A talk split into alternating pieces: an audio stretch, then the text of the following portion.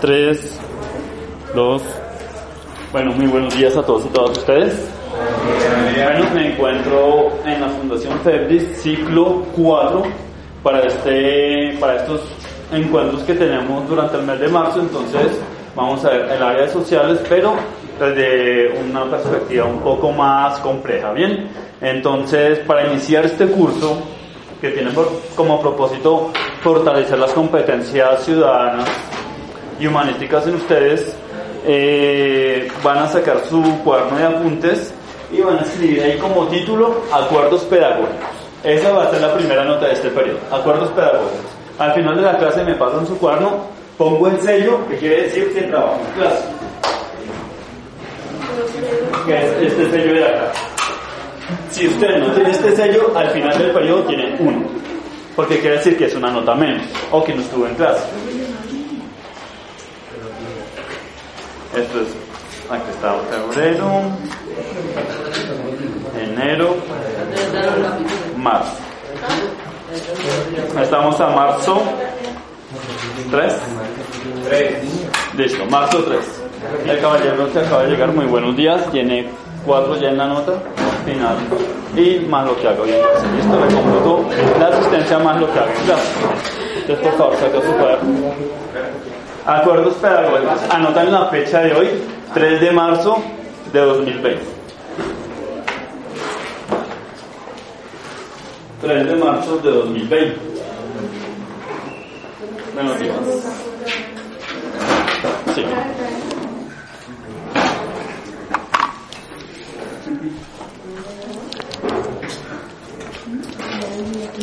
3 de marzo de 2020.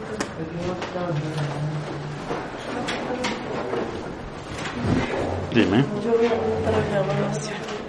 Ya. No, Tú no viniste, tú no asististe el sábado. Listo. Bien, 3 de marzo de 2020. Entonces, acuerdos pedagógicos. Primero, primero, eh, disculpa, ¿tú eres? ¿Eres de esta clase? Buenos días. Por favor, sacas tu agenda de apuntes y escribes. Estoy en clase, al final. Primero, entonces, la fecha de los encuentros presenciales, la fecha de los encuentros presenciales serán, permiso, voy a sacar un momento el celular para sacar la fecha. buenos días. La fecha de los encuentros presenciales será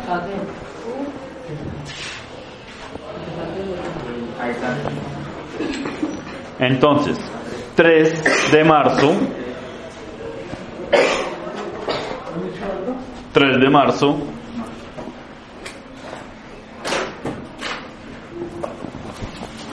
Eh, coma 5 de marzo.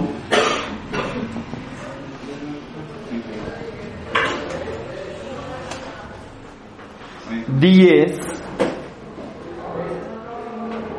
ve copiando porque esto lo califico al final de la clase. 10 coma 12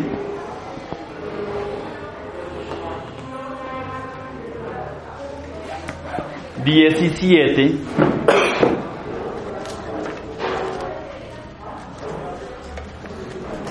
19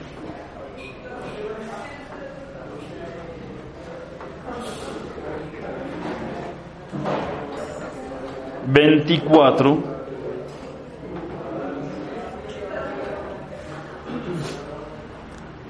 27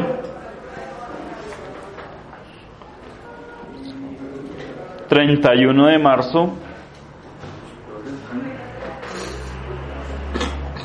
Y creo que es hasta ahí. Que no sé si ya el 2 de abril cuenta como parte del programa o es solamente hasta marzo. Dejémoslo hasta ahí, yo después les, les confirmo, ¿listo?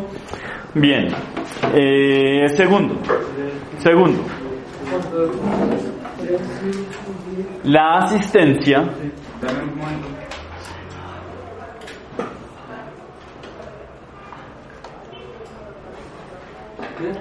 la asistencia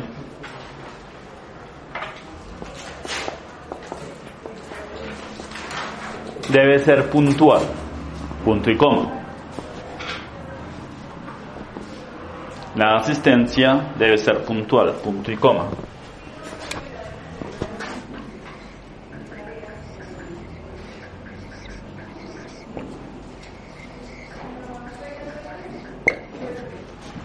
Por cada cinco minutos de retardo,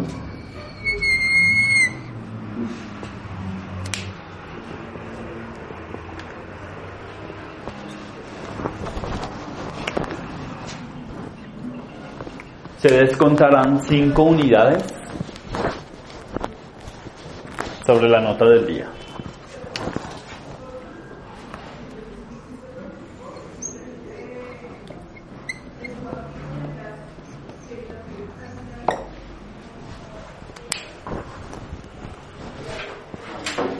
Punto, eh, punto y coma nuevamente. En donde la nota mínima será de 3. Es decir, ya después de las 9 y 20, pues la que nota queda en 3.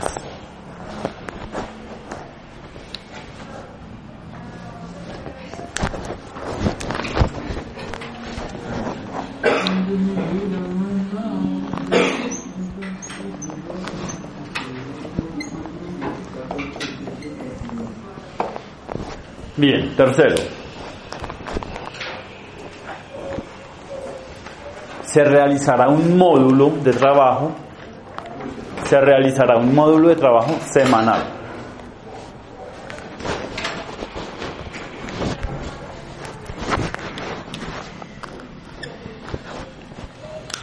Se realizará un módulo de trabajo semanal. Módulo, tienen la O en la primera, o diría módulo, no, módulo. Un módulo de trabajo semanal.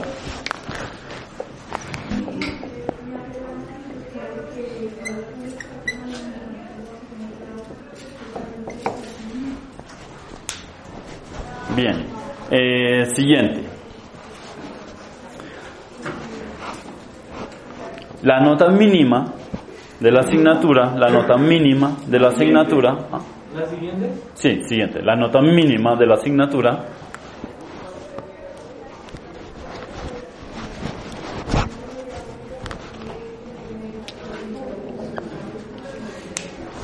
será de 3.2. No, de 3 2.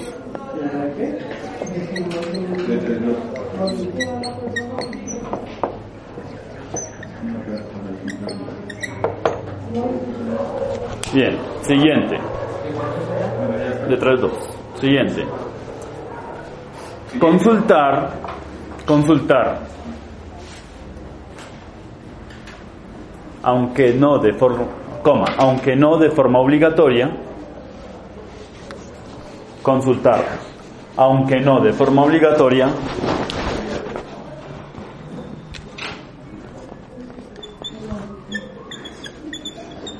la cuenta en Facebook. ¿La qué? La cuenta en Facebook.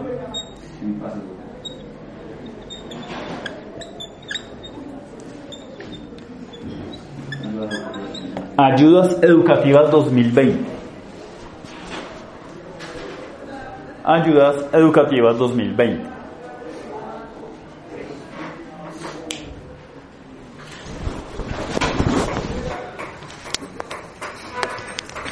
Bien, entonces antes de continuar, resulta que para muchos de los que vienen, buenos días, de los que vienen trabajando desde el mes pasado conmigo, tanto en Ciudad de Bolívar como en USME, como los dos grupos de USME, como el grupo de Ciudad de Bolívar, buenos días. ¿Ya tienen entonces, eh, cuando no vienen, ustedes pueden ingresar allí a ayudas educativas y descargan la clase, todo lo que se está hablando, todo queda ahí. Todo en este momento, hasta el ruido de los pupitres. ¿Cuáles? Esos que están haciendo ellos. Todo eso queda. Entre las palabras, los chistes, los, la tomadera del pelo, todo eso queda grabado. No los estoy grabando ustedes, como les decía antes de que llegaran los demás. Me grabo mi clase, grabo mi clase porque yo soy catedrático. ¿Bien? Entonces, cuando usted no viene, desde decía, y retomo nuevamente el tema, me excusan, eh, usted no está exento de no saber lo que se trató la clase pasada. ¿Bien? No tengo plata. Simplemente usted llega, ingresa, descarga la clase. Qué pena.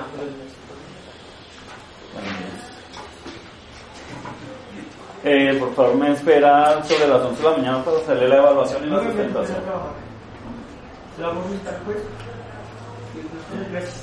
Queda registrado que fue. Sí, Listo, porque al permiso usted no me dijo nada, ahí ya queda grabado que fue en la Bien, entonces, eh, les decía que cuando usted no viene a clase, usted tiene la oportunidad de descargar la clase en audio.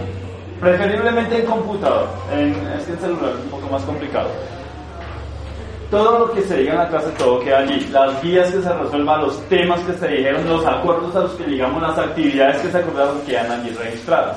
Usted no me puede llegar, profe, la verdad yo no vine, yo no sabía. Sí, sabe. De hecho, las directivas no saben, en todos los colegios me lo prueban. Eh, de hecho, ya en la página de, oficial de aquí de la institución está eso.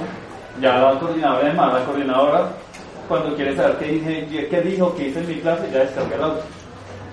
Vamos a ver el profesor qué hizo hoy. Cosa que no sé con otros profes. Ellos sí tienen que entrar en salón a ver qué hace. No, conmigo, profe, mire, descargué la clase, ahí está. No corto el audio, no lo modifico, no. Tal cual ahí, así lo subo. Con errores, sin errores, con todo. Eh, entonces, eh, también esa página, pues esa cuenta de ayudas educativas 2020 en Facebook, están los talleres, están algunos diagramas cuando usted no viene, entonces puede ingresar allí y allí hay unas actividades resueltas para que usted saque la guía y me la traiga ya a la próxima clase resuelta. Usted no me decir porque yo no vine, entonces no trabajo en la guía. ¿Bien? Eh, ahí de pronto eh, algunos videos, de pronto cuando a veces la guía es demasiado extensa, que en pocas oportunidades no alcanzo a terminar, o sea, yo casi siempre termino las guías. Esperamos que el caballero está socializando. No sé, eso ya queda también ahí grabado.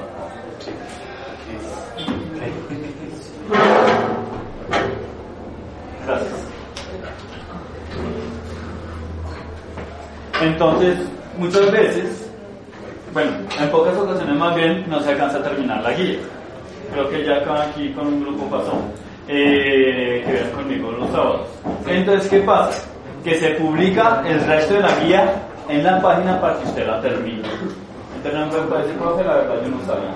Bien. Eh, por otro lado, cuando usted tenga una duda, así como muchos me han escrito, de Ciudad Bolívar, de aquí, me dicen, profe, la verdad explíqueme, no entendí. Buenos días, sigue diciendo, por favor. Y me dicen, profe, la verdad no entendí, profe, necesito que mañana me atienda, por ejemplo, él, que me dijo, profe, eh, yo mañana trabajo, pero no me a qué hora, Mañana le presento la recuperación de filosofía, porque todavía parte de filosofía creo que el año pasado o este año, no sé. Entonces me presentó la, recuperación. Entonces me tiene al tanto, de los, estudiantes me tienen al tanto de sus decisiones. ¿Bien? Entonces, si usted tiene algún inconveniente que no puede venir, profe, mire, no, no hay mi número de celular, para eso está la página. Profe, eh, por favor, no puedo ir mañana o adelánteme la guía o no puedes, no tengo dinero, envíame la guía. No alcanzo a ir hasta la, hasta la secretaría. Entonces yo le envío la guía por ahí también. ¿Bien? Entonces para eso es. No es obligatorio, es una alternativa. Si usted hace todo el día, si usted presenta todo como es, pues no tiene necesidad de consultar la página. ¿Para qué la a consultar? Yo no dejo ahí tareas. ¿Bien? O sea, consulte la página cuando sea exclusivamente necesario que no venga, que se tuvo que ir temprano, se enfermó una calamidad, no sé, cualquier cosa, entonces consulte la página. Bien, eh, el trabajo final, pues entonces ya lo vamos a acordar para que lo presenten. Eh, el trabajo final, eh, bueno, ya ahorita más bien les comento eso cuando estemos diseñando los acuerdos pedagógicos. Bien, bien, entonces en cuanto a ayudas educativas. siguiente número, vamos 5, el 6.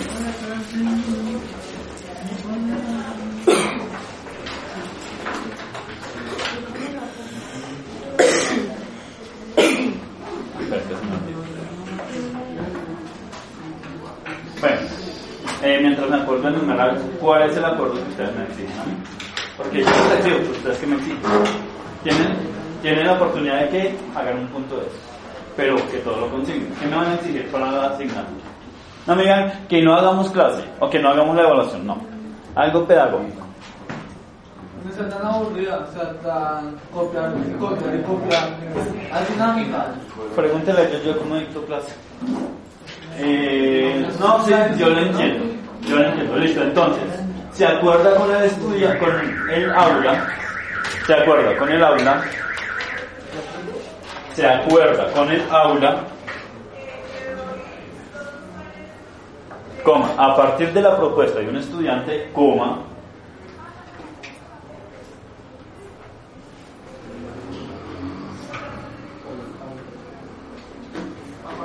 a partir de la propuesta de un estudiante, coma, me queda grabado para que digan, porque yo no puedo decir, ustedes nunca dijeron, no, mire, profe, ahí está que usted sí lo dictó. Eh, realizar clases dinámicas o lúdicas. Pero dinámica no quiere decir jugar. No, eso se llama otra cosa, eso tiene otro, otra referencia.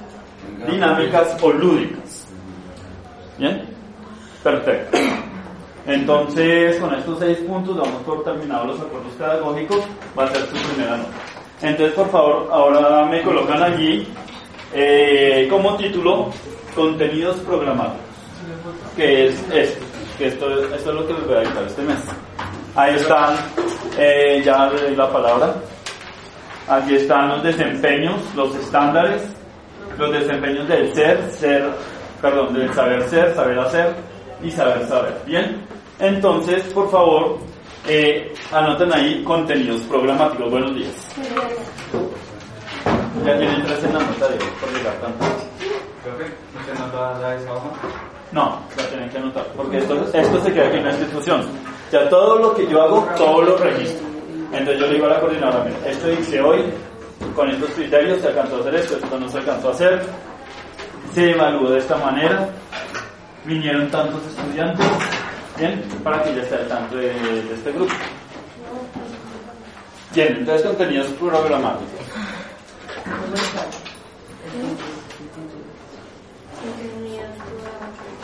Módulo 1. Módulo 1. Sí, módulo 1. Cada módulo corresponde a dos clases. Bien, es decir, una semana. Quiere decir semana 1. Módulo 1. Europa revolucionaria. Europa. Revolucionaria.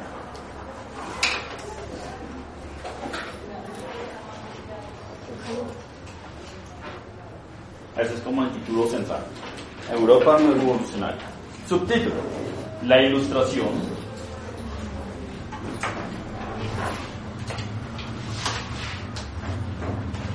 La Bastille. ¿La qué? La revolución francesa.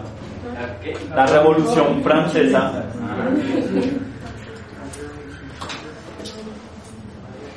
La revolución francesa.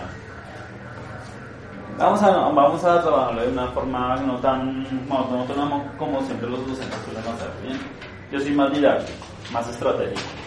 Bien, siguiente. La revolución industrial. La revolución industrial.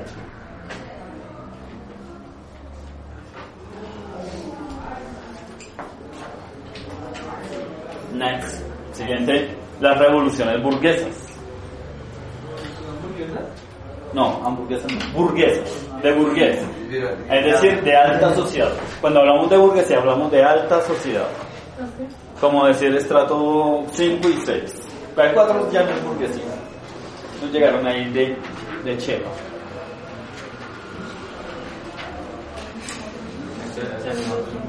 Bien, eh, módulo 2.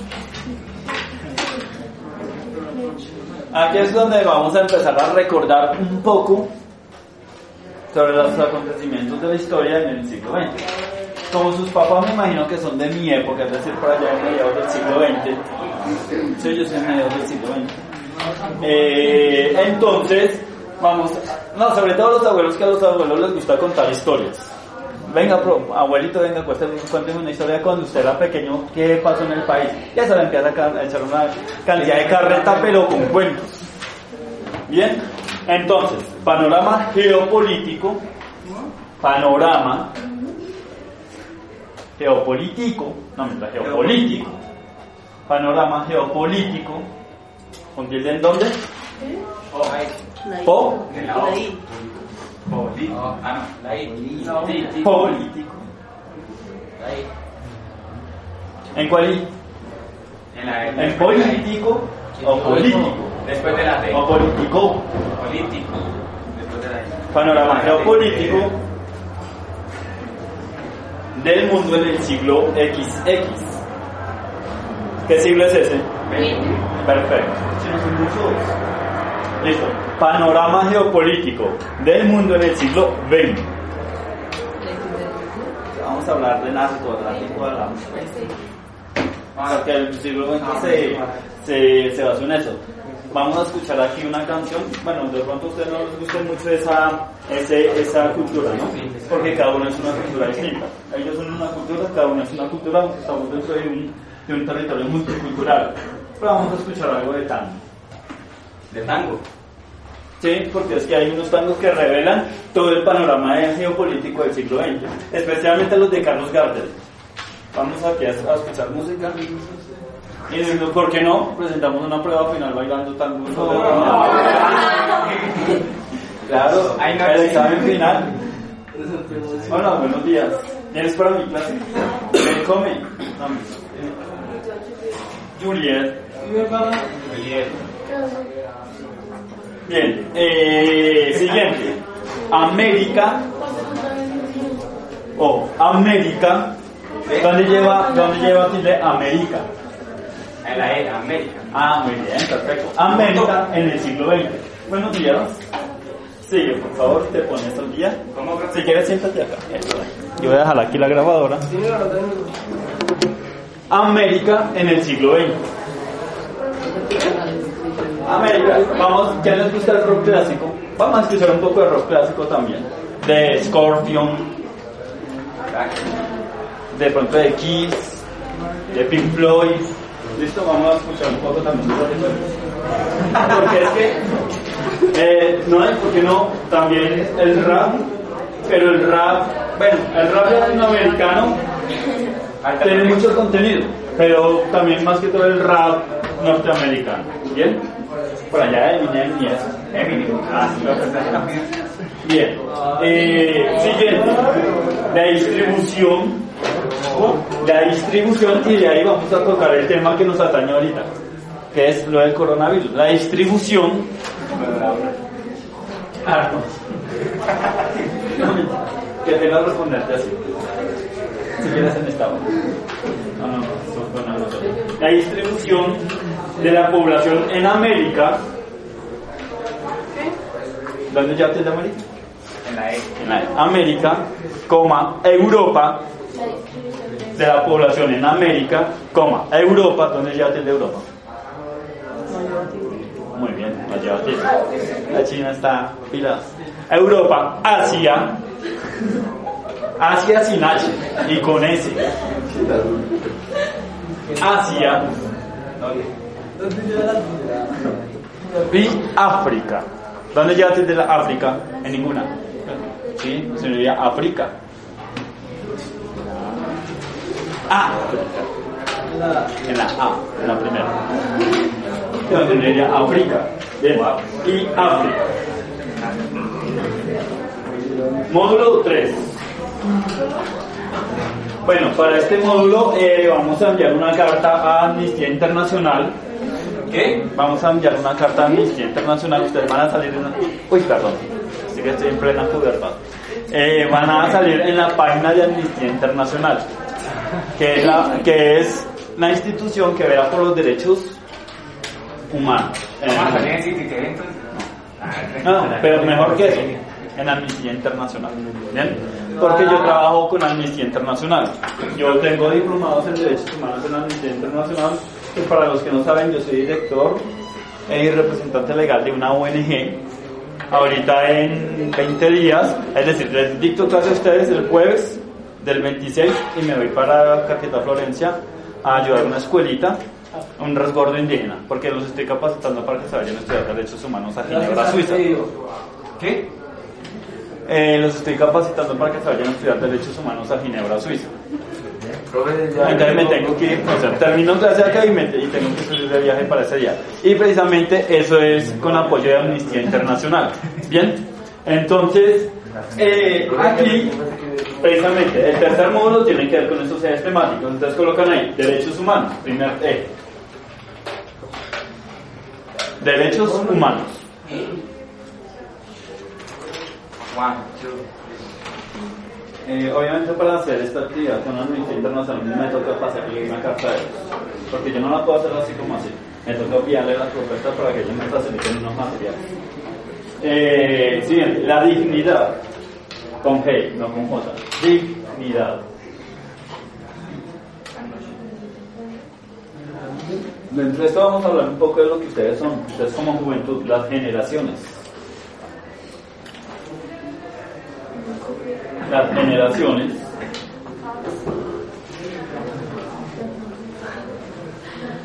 Siguiente, la igualdad. La igualdad.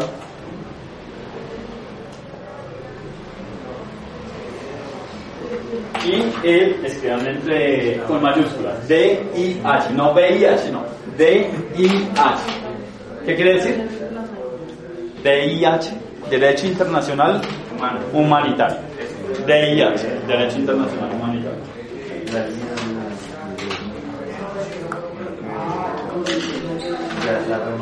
Bien, siguiente, cuarto módulo, que ya con esto vamos cerrando el programa.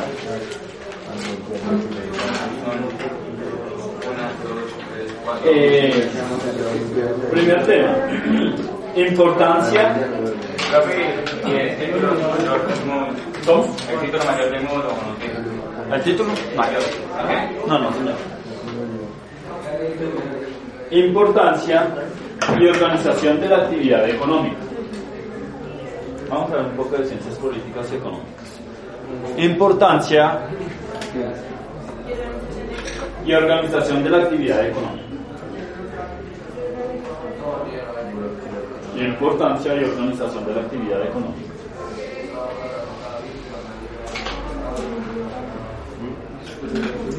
Siguiente, el circuito de la economía. El circuito de la economía. Claro, ella dejó caer eso y se me olvidaba ponerle eso un acuerdo pedagógico. El circuito de la economía. Ah, ya se.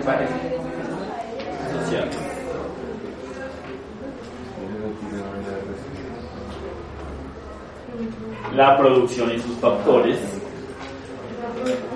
La producción y sus factores.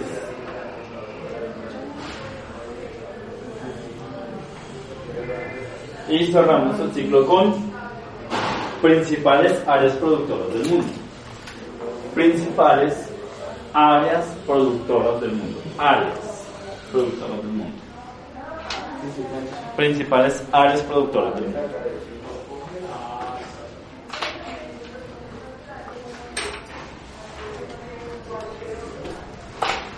Eh, pena chicos, ahorita cuando dije que con mi compañero nos estaba dictando que cómo quería la clase, tenía que dictarle dos puntos más del acuerdo pedagógico, pero se me habían pasado, o sea que ya me acordó.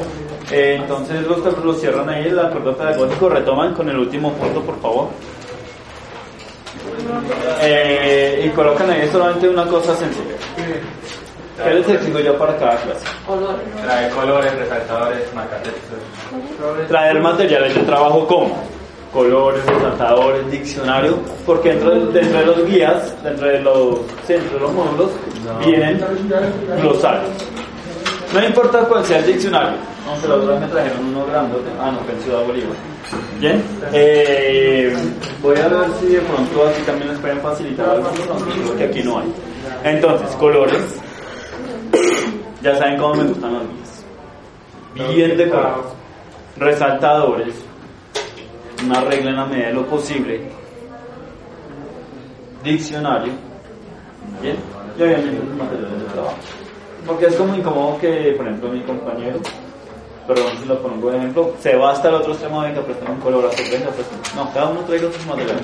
Igual, eso se califica en la nota final. Eh, listo, entonces, por favor, coloquen ahí debajo.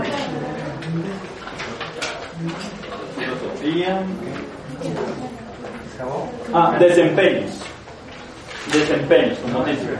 O sea, ¿qué voy a calificar yo en usted dependiendo de los este más? Desempeños. Sí, otro título. Desempeños.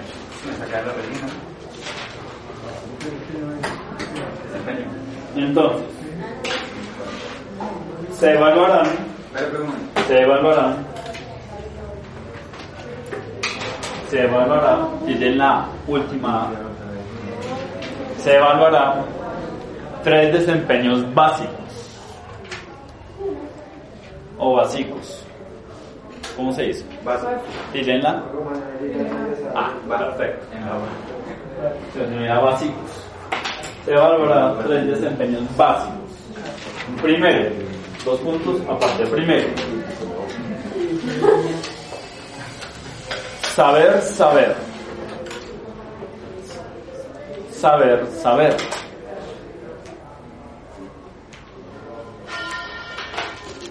Saber, saber. Entonces, hace referencia, dos puntos seguidos, hace referencia al conocimiento adquirido. Hace referencia al conocimiento adquirido. Saber, saber. Hace referencia al conocimiento adquirido. Es decir, le voy a evaluar lo que usted aprendió. Coma. Pero también, coma, hace referencia al conocimiento adquirido. Coma. Pero también, coma, pero también, coma, a la participación, a la participación en clase.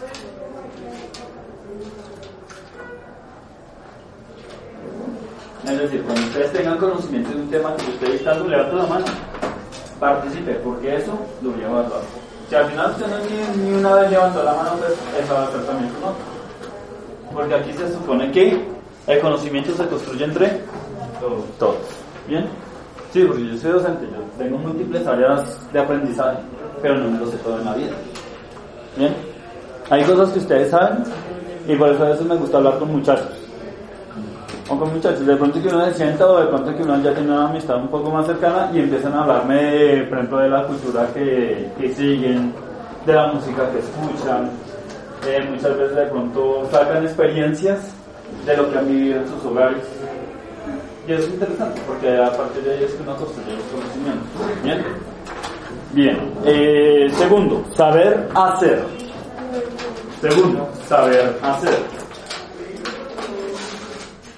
saber, saber, saber hacer. Evalúa, evalúa o evalúa. Evalúa, tiene una. Evalúa el trabajo, evalúa el trabajo realizado en clase. Ahora en paréntesis.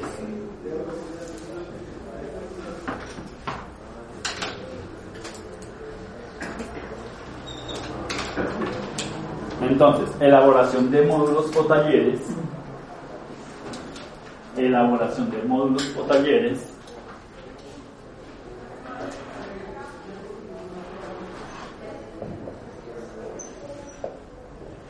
Evaluación de módulos o talleres, coma, toma de apuntes. Toma de apuntes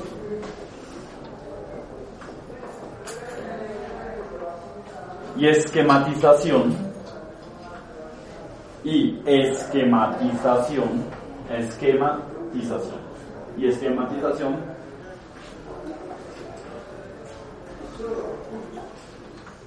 de mapas tanto mentales como conceptuales de mapas tanto mentales como conceptuales cierran paréntesis tanto mentales como conceptuales. De este saber, saber evalúo dos. ¿Listo? Porque el saber hacer es lo que más tiene nota, en lo que usted viene a hacer. Usted puede saber mucho, y yo tengo estudiantes que son una eminencia, y me refutan teorías y todo. Y peleamos así, con conocimiento. Pero uno le dice, venga, ¿qué se me puede hacer? Nada. ¿Trabajo módulo? No, no, señor. Venga, ¿dónde está el trabajo? No, puede saber, pero demuéstrame que sabe. Bien. Como tengo estudiantes que también lo contrarrestan. Su conocimiento es mínimo, pero el trabajo en clase es óptimo. ¿Sí? Entonces, de pronto, como ustedes saben, todos pasamos por una edad en la que nuestras neuronas no siempre son activas o no se activan siempre al mismo tiempo. Por eso cada uno de ustedes es un mundo distinto, bueno, eso para hacer filosofía. Eh, entonces no siempre se le va a exigir el mismo conocimiento a todos. Además el mismo contenido sí, pero no el mismo conocimiento. Porque como cada uno piensa distinto, entonces cada uno va a reaccionar de una manera distinta a los conocimientos y a las experiencias de su vida. No es lo mismo tener las ellas dos, pero los pongo de ejemplo porque total no las distingo bien. O creo que ustedes llevan a. Conmigo ya no entiendo las no conozco y las distingo. Entonces, que ellas dos vengan a la misma clase, se sienten aquí prácticamente en el mismo lugar, pero no es lo mismo. El conocimiento adquirido por ella, su nombre, Juliet, dependiendo de las circunstancias que tenga en su hogar, si tiene conflictos, si no tiene conflictos, a, los conocimientos adquiridos por, por Juliana, que de pronto lleva una vida más tranquila. Ser el mismo conocimiento, pero no la misma percepción. Entonces, por eso necesito que cada uno me ponga su, su punto de vista aparte de lo que yo digo. O no es lo mismo el pensamiento de un hombre, de un muchacho como usted, a de una muchacha. Son dos son enfoques distintos. Además que las mujeres tienen una mente multifacética y puede pensar en varias propuestas al mismo tiempo mientras que el hombre es en una sola. Y es en esa y es que se encierra en esa. Entonces que las mujeres tienen más alternativas. ¿Bien? Bien, entonces el saber hacer se califica dos saber hacer. ¿Listo? Que es trabajo en clase y otro es los materiales, eh, en fin, todo ese tipo de cosas. Y tercero, el saber ser. El saber ser. Por favor. ¿Saber qué? Saber ser.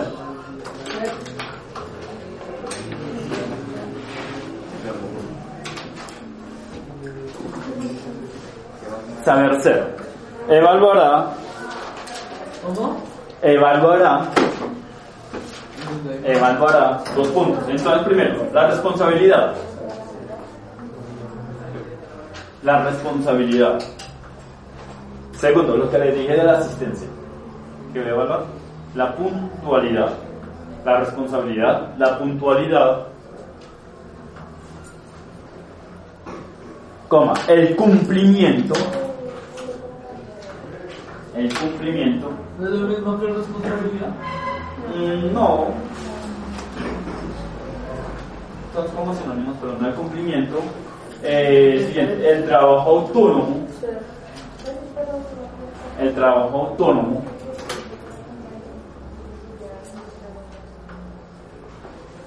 Y la participación.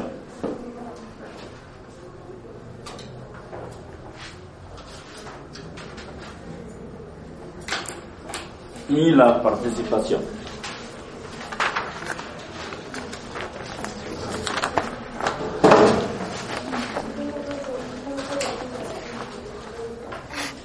Bien, y ya como punto final para cerrar esta primera nota, entonces van a colocar ahí. Este se encuentro.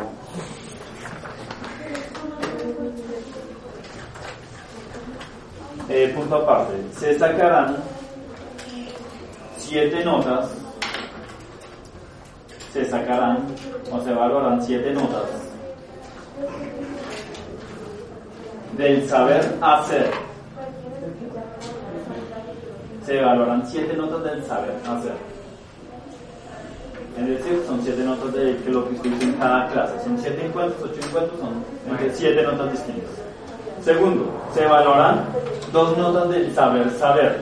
Y el primero es la evaluación y segundo, la participación. Entonces van ocho, bueno, digamos que sean siete, siete y dos, nueve notas ahí van. Se evaluarán entre dos notas del saber saber entonces colocar ahí para que, para que lo recuerden. Entonces, evaluación y participación.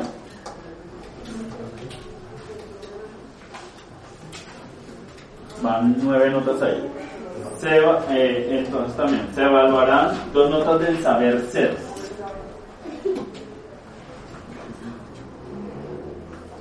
En ese saber ser está entonces la puntualidad y todo eso lo que les dije, más la nota de la asistencia. Entonces, si usted cumplió todos los siete encuentros, llegó siempre a tiempo, pues entonces siempre va a tener 5. Entonces, ese 5 va a la casilla de la asistencia. ¿Bien? Pero si usted siempre llegó a las, sea media hora tarde, pues ya sabe cuál es la nota mínima de su asistencia, que va a ser 3, y eso le afecta en el promedio final. Entonces, serían dos notas de saber ser. Y dos notas extra, y dos notas extra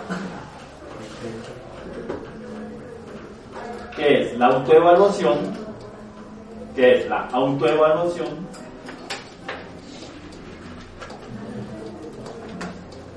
autoevaluación, es decir, según lo que usted dio en mi clase, como usted se portó, llegó a tiempo, me entregó todo bien hecho, siempre estuvo con su carpeta, con sus guías, entonces usted me va a decir, profe, yo siempre llegué a tiempo, yo siempre soy responsable, siempre tuve buenos resultados, siempre fui disciplinado, nunca cometí el desorden, me merezco un 5, listo, Pero si usted es consciente de que no siempre llegó, de que llegó tarde, de que no siempre presentó todo, de que comentaba el desorden, de que en el audio siempre me va a quedar su voz por, por las, perdónenme las por la tomadera del, del pelo, de cabello, por la tomadera del pelo y otros chistes entonces, pues obviamente eso le va bajando.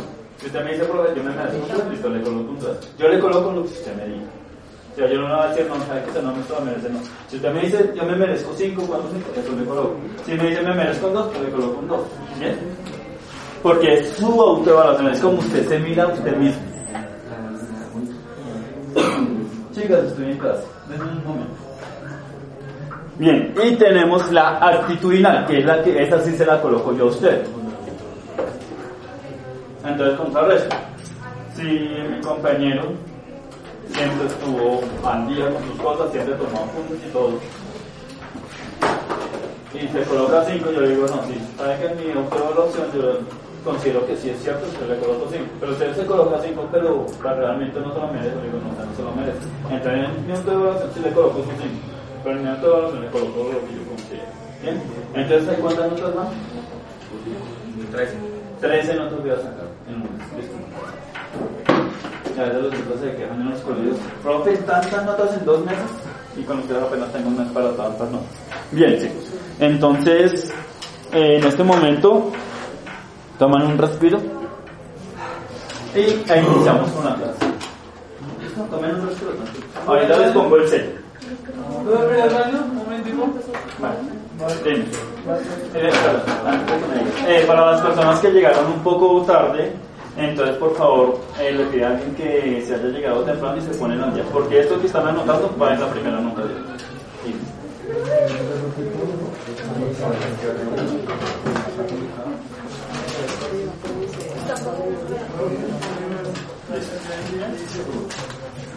Eh, por favor, en esta hoja, ¿ya son?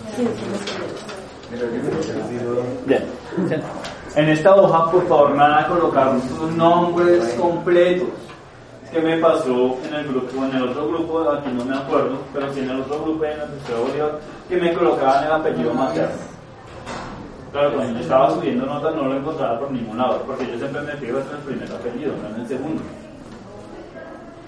Y entonces, por ejemplo, ya en la última clase, en la última clase había un Castañeda Rodríguez. Y no le gustaba el Castañeda porque como que tiene conflictos con mi papá, entonces nunca se coloca Castañeda, colocó Rodríguez. Y no lo encontraba por ningún lado.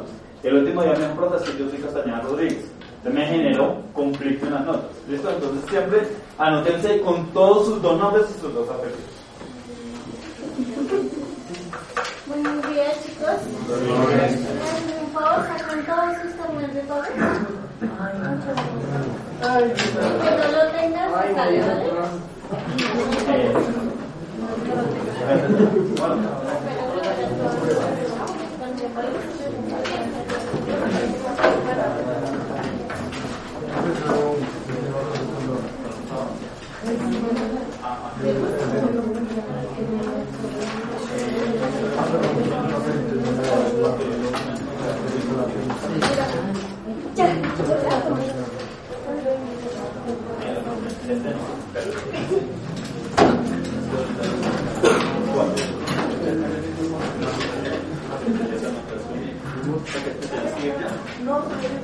Ah.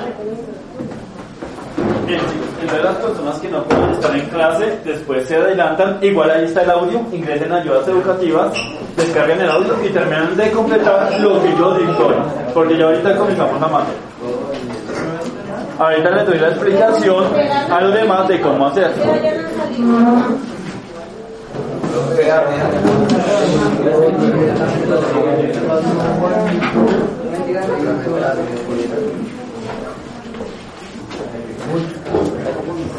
Bueno, esto es el primer inicio para colocarle la nota en el saber ser, que es responsabilidad, cumplimiento y todo eso. Ay, venga, pero se me peló no alcanzaron a tocar. Bueno, después le pido una a Lilian. Ah, bueno, para saber quién es el que le conmigo. Y así mismo se da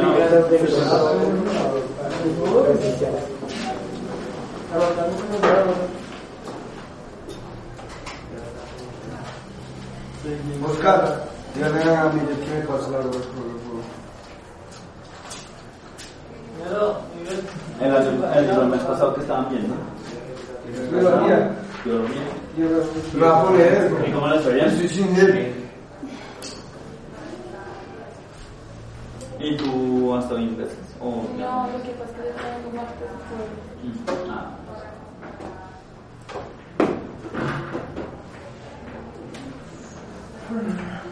¿Cómo estás? Bien, pero...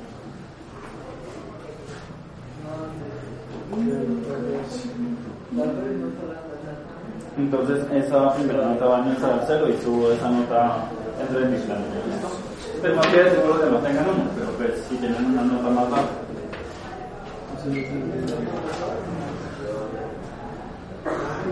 Bien, entonces tenemos primer, primer tema. Ya se cerró el de la semana pasada el ciclo y se me siguen llegando talleres.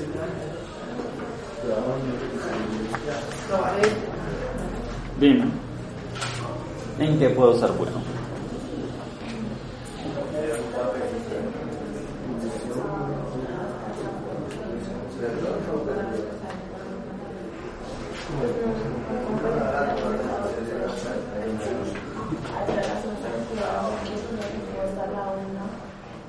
Sí, lo que pasa que ayer me estaban tomando una mitad de la fruta de pues eso entonces si se quedan hoy y entramos a la.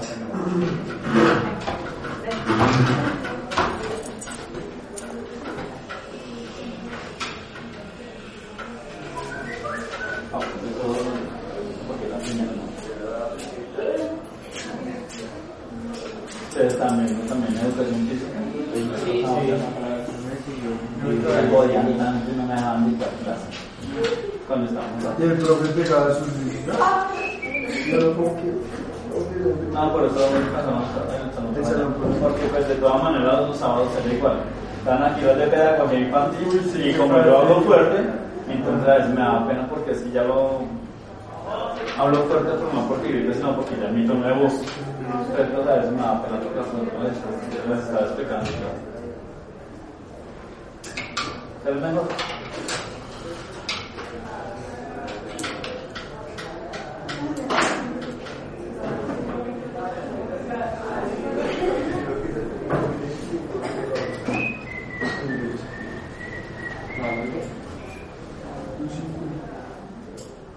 ¿Qué la guardo?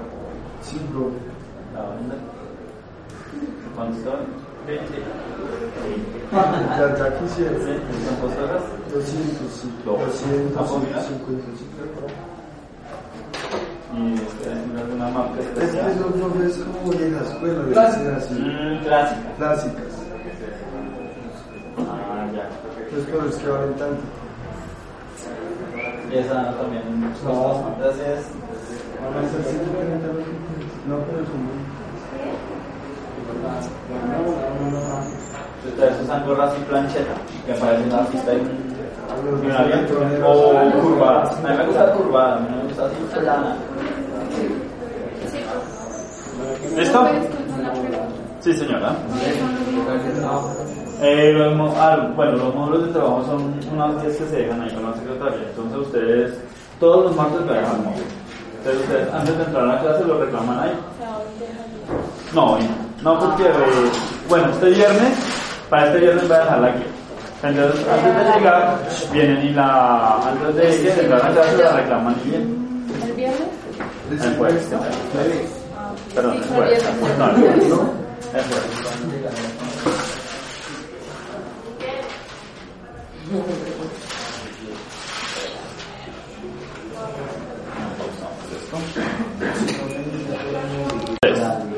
Bien, entonces después de este, de este corto paréntesis o receso, eh, van a colocar en sus cuadernos como primer eje central Europa revolucionaria. Colocamos aquí. Europa revolucionaria. ¿Qué es el primer eje temático?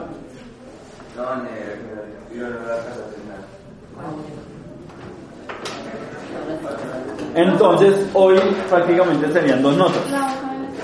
que uno es eh, la nota de los contenidos programáticos y los acuerdos pedagógicos y los desempeños, va una nota, y la otra nota es lo que ustedes van a anotar a partir de aquí. Ya saben, para los que vienen conmigo desde el mes pasado, que pueden hacer diagramas, eh, mapas mentales o tomar apuntes como quieran, pero que se refleje el tema en su cuaderno. Ustedes ya están grandes como para estarles dictando como niños de quinto. Es que mi amiga, porque mi hija ahorita está sufriendo porque dice, todo papi es que palabra que borro rápido, pero apenas está en tercero. Bueno, ya como en segundo se le podrá el tercero recién. Entonces, dime, Europa revolucionaria.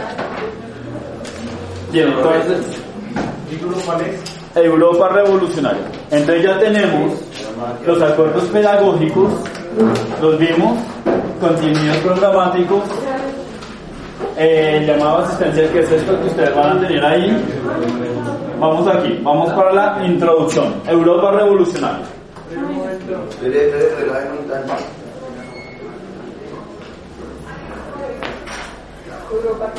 Revolucionaria, con y con. Hay otro, otro tipo de música que es buena, que es la música social, la música de protesta de Mercedes Sosa, de Piero, de Tito Sáenz, todo eso. Eh, de... No decís nada, ¿Cómo? No decís nada. No, no, hasta ahora vamos a comenzar. ¿Listo? Europa revolucionaria. Entonces, como les dije, eh, no voy a dictar, no voy a dictar, no voy a dictar. Yo hablo del tema y ustedes van tomando apuntes por medio de mapas conceptuales, de mapas mentales, de cuadros comparativos o simplemente tomar apuntes. Pero que al final se vea lo que yo digo, o bueno, lo que yo digo. Voy a sacar dos notas, que uno es hasta los acuerdos pedagógicos, eh, los temas y los desempeños, va una nota. Y la otra nota es esto que voy a empezar ahora, ¿listo? Pero si ya calificó los apuntes, No, no, hasta ahora vamos a empezar. Bien. Sí, como usted, como usted quiera, porque yo sé que muchos de ustedes van a llegar a la universidad, o por lo menos mínimo del SENA, y en el SENA no le van a, venga, a ver, escriba, papito. No, el profesor habla y usted tiene que escribir como sea. Listo, tomar sus apuntes. Obviamente los apuntes tienen que ser individuales, porque si, digamos, perdón, si usted queda atrasado, pero él sí va al día, usted dice, venga, présteme sus apuntes, son los apuntes de él. Usted obviamente no va a entender su pensamiento. Cuando él estudie sus apuntes, él se va a entender su desorden su, o su orden. ¿Listo? Entonces trate siempre de cada uno de tomar sus propios apuntes. Si se quedan atrasados, pues simplemente descarguen el audio, por ejemplo, para los que están afuera, y retoman su, su, qué? su tema. Bien, entonces chicos, comenzamos la segunda parte de la clase. Eh, ya saben, eh, si de pronto no quedó audio, les repito, eh, van a tomar apuntes de la manera que ustedes crean más correcta, por medio de mapas mentales, mapas, mapas conceptuales, cuadros comparativos o simplemente un texto como tal. Entonces tenemos el primer tema, que es Europa revolucionaria, y vamos a empezar. Bien, para poder hablar de Europa revolucionaria realmente tenemos que remontarnos hacia lo que fueron las antiguas culturas y lo que fue la expansión europea. Cuando hablamos de expansión europea, hablamos de todas aquellas culturas y creo que los que venían desde el año pasado, perdón, desde el mes pasado conmigo, hablamos acer- acerca de las culturas bárbaras. que fueron aquellas culturas un poco incivilizadas, pero que cada una tenía sus propias reglas, sus propias leyes, y se fueron estableciendo en diferentes partes de Europa, a medida que se iban desprendiendo unos integrantes de esa cultura. Obviamente, para poder pertenecer a una cultura, ¿qué debo tener? Primero, adaptarme a sus reglas, adaptarme a su forma de pensar, y si yo me adapto a una cultura, es porque pienso como esa cultura. Yo no voy a ser rockero, por ejemplo, y voy a pertenecer a la cultura del rock si no pienso igual que el, que el rock. Yo no voy a ser metalero si no sigo las conductas de los, del heavy metal. No voy a ser rapero si no me visto, si me visto con corbata, aunque hay personas que se visten con corbata y son, les gusta el rap, pero en su, en su, en su ámbito laboral porque ya un domingo, un sábado, pues son más sueltos. Bien, entonces yo me acoplo, depende la cultura a la que pertenezca. Bien, si ustedes van a Cali, o caleño que no sepa bailar salsa, ya lo, lo desheredan. De verdad, el caleño por naturaleza le gusta la salsa. Pero hay tipo de personas que no piensan así. Sí, yo sé, para allá iba ahora iba para la cultura de los costeños. Hace un tiempo mi imaginario era de que las personas provenientes de la costa, o sea, el costeño, al gentilicio de la costa de los costeños, todos escuchaban vallenatos y era mentira. Yo andaba, yo iba a un, salón de belleza, allá cuando me cortaba el cabello, y había un costeño que siempre estaba escuchando salsa. Y entonces yo me sentaba y era salsa, y entonces yo decía, perdón, pues a mí igual me gusta la salsa, pero entonces me, quedé, me quedó la intriga. Y le dije, oiga, venga, disculpe usted, ¿por qué escucha tanta salsa? Porque no escucha vallenato. No, no es que a mí no, el vallenato no me gusta. Decía usted siendo costeño, no. Y mientras me cortaba el cabello, me decía, no, es que a mí no me gusta el vallenato. Eh, lo que pasa es que, como terminamos ya les terminaba la clase pasada el sábado, ¿verdad? Entonces, para finalizar, ¿cómo quedó con esa nota? Porque solamente voy a llegar hasta, hasta el sábado. ¿El sábado vienes? No, o sea, termino hoy y ya hasta acá. ¿Hasta acá? Mm, pero te tienes que ir ya. Bueno, hazme un favor.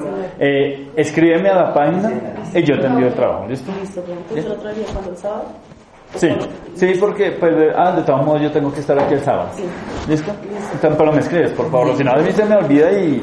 Bien, entonces yo le pues, seguía preguntando al señor que por qué él escuchaba vallenato y no escucha, eh, por qué escuchaba salsa y no, y no vallenato. Me decía que es que hay diferentes tipos de costeños. Que los costeños de la costa atlántica, o sea, de lo que es Santa Marta, Cartagena, Barranquilla, sí le gusta demasiado el vallenato, y mucho, sobre todo el vallenato clásico. Pero el costeño de lo que es el César, no sé qué otra región, a ellos les gusta más la salsa. Y los, los costeños de lo que es el César, eh, de lo que es Montería, son más calmados que los costeños que habitan en la costa.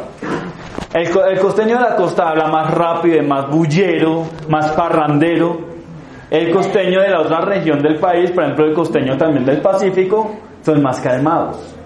Bien, entonces son tendencias. Y esas tendencias, silencio, esas tendencias a veces suelen chocar. Podemos decir también que eh, el costeño de la costa pacífica, porque es de la costa, por eso costa, por eso también son costeños, eh, tienden más en su sangre a llevar la, la afrodescendencia, mientras que el costeño de la costa atlántica no. Eso, a ver, silencio. Compañeros, es que todo eso me queda grabado. Y como es grabadora profesional, entonces cualquier ruido queda ahí. La que tenga otra, si no quedaba ahí.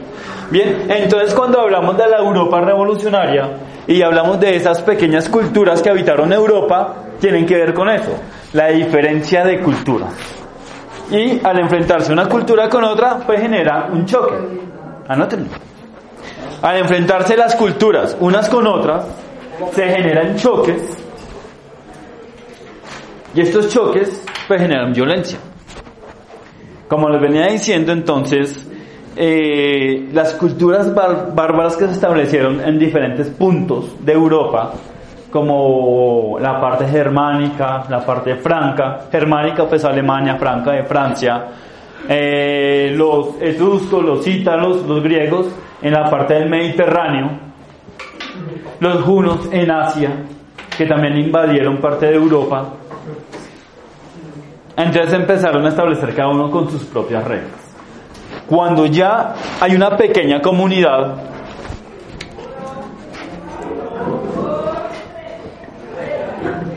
que tiene sus propias reglas, ya no es una comunidad pequeña, es una cultura.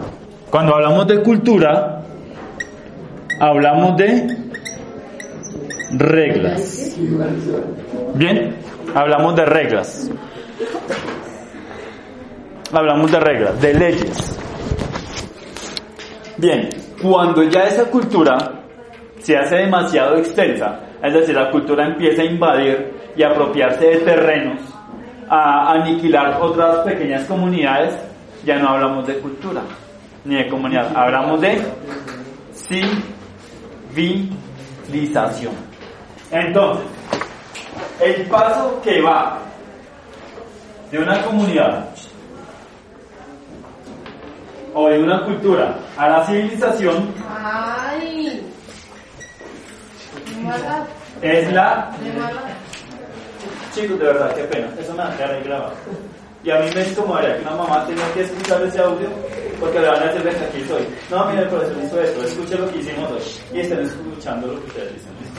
Es en serio. Igual eso va en su nota de disciplina del día de hoy. Así mismo como están portando, así mismo le Entonces, para que una comunidad se forme como cultura debe tener reglas. Pero después de que esa cultura se expande y crece, pasa a ser civilización. De pronto ustedes alguna vez jugaron o de pronto juegan esos, esos videojuegos de, de imperios, de expansión que comienza en la edad griega, pasa a la edad medieval, después pasa a la edad contemporánea. Hay uno que se llama Ace Empire, que es Mythology, que es por allá en la época griega, donde comienzan con los mitos, Poseidón y eso. Ya después cuando llega al siglo III, empieza la edad medieval, entonces ya empieza otro tipo de los castillos, los monjes, a cultivar, a, a matar, a invadir terrenos, y eso ya es civilización, porque se expande. ¿Bien? Cuando se habla entonces de esa Europa revolucionaria, se habla acerca de todo ese choque de civilizaciones o de culturas de unas con otras. cuando se habla Cuando se habla... ¿Cuándo se habla de qué? Ah, cuando se habla de civilización, entonces se habla de todos esos choques entre diferentes culturas. Bien, entonces diferentes ideologías. Aquí ha pasado. Y pasa uno. En menos de un mes han matado dos hinchas de la América. Simplemente ¿por qué? Por diferencias ideológicas. Simplemente por defender una camiseta. Pero no es ahora, pelados. No es ahora. Eso viene desde comienzos del siglo XX, cuando antes nuestro país era bipartidista, es decir, solamente habían dos partidos políticos, liberales y conservadores. O usted era liberal o era conservador, pero no podía ser neutro. Usted era de un lado o era del otro. Pero si era de aquí, entonces los de aquí lo cogían y lo mataban. Y si era de acá, entonces los de aquí cogían y lo mataban. Usted no podía, si usted era conservador, nunca podía ponerse un pantalón rojo o, una, o algo rojo. Porque, si era, perdón, exacto. Si era conservador, por eso, conservador, azul. Liberal es rojo. Entonces, usted era conservador, no podía utilizar una prenda roja, porque una vez Utilizar una prenda roja para los conservadores era sinónimo de traición. Entonces lo mataron. Entonces, eh, ese choque, ese choque empezó a, a, generar un gran caos aquí en Colombia durante los durante las primeras décadas, cuatro décadas del siglo XX. Bien, entonces, cuando se habla de la Europa revolucionaria, hablamos de la revolución de la revolución de las ideas del pensamiento. ¿En base a qué?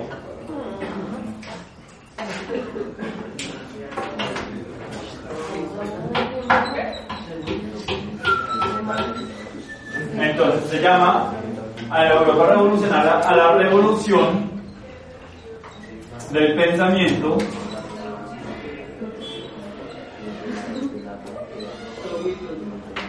para mejorar la calidad de vida.